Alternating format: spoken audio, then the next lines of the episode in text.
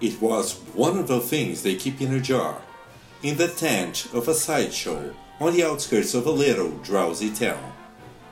One of those pale things drifting in alcohol plasma, forever dreaming and circling, with its peeled, dead eyes staring out at you and never seeing you. As they say, beauty is in the eyes of the beholder.